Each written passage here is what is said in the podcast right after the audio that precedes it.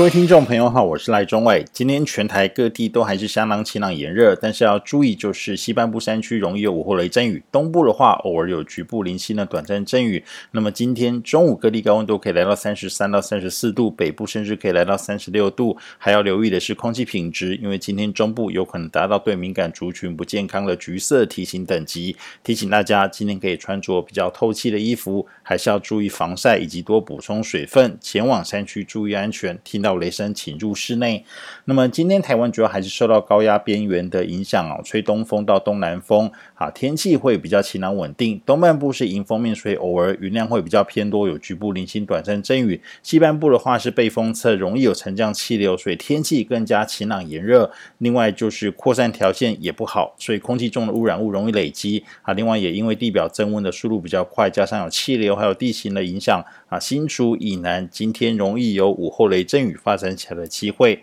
那么这样的天气可以持续到大概礼拜五左右，到周末的时候，北方的太平洋高压就是目前影响我们台湾的这个高压系统会逐渐的东退，啊，对台湾的影响也会减少。取而代之的是南方的低压槽哦，就是一个大的低压范围，那么那么会逐渐的北上影响台湾，所以对我们台湾的这个风向也会转变成以偏南风到西南风为主，所以天气会变得比较不稳定。在迎风面的中南部云量会变多，北部的话也容易有午后的雷阵雨，而且整体来说，我们台湾的这个下雨的范围啊会变得比较大一点，雨势也会更加明显。那么周末开始的一个礼拜啊，台湾都会是处在比较偏。低压影响的环境里面，相对会比较不稳定，也要特别留意南方会不会有扰动或者是热带性低气压发展的机会。